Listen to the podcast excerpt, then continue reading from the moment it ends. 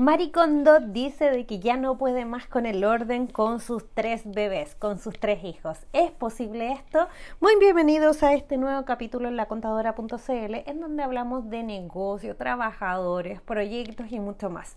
Me llamó la atención a través de redes sociales cómo generó un alarde a, a través de todo, memes, noticias, etcétera, de que tú crees que efectivamente Maricondo se declaró en ya eh, soltó las riendas de este orden dentro de su proyecto? Por supuesto que no. ¿Cómo va a echar a la borda los cuatro, más de 4 millones de personas que la siguen a través de redes sociales?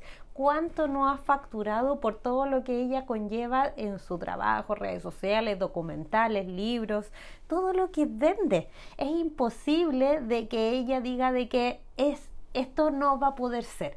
Entonces, acá es donde yo te digo, te enojo con todo lo que va apareciendo a través de redes sociales, en la prensa, en la televisión, porque justamente causó la sensación que ella andaba buscando, que es hablar de ella y que justamente yo creo que dentro de los próximos días o sin ir más lejos, va a sacar un nuevo libro de cómo liderar la casa, cómo mantenerla ordenada con estos tres hijos. ¿Y por qué te digo esto? Porque hay muchas veces que nosotros necesitamos este impacto a través de redes sociales, necesitamos esta sensación de que, eh, que hablen de nosotros para que nos vayan conociendo, nos vayan reconociendo o nos vayan comprando para darles estas soluciones. De hecho, sin ir más lejos, Filma Núñez hace no más de tres o cuatro días publicó a través de, de, sus redes sociales de que había un gimnasio que dijo que no iba a dejar inscribirse a nadie en el mes de enero, porque justamente eh, todas las personas empiezan a activarse en enero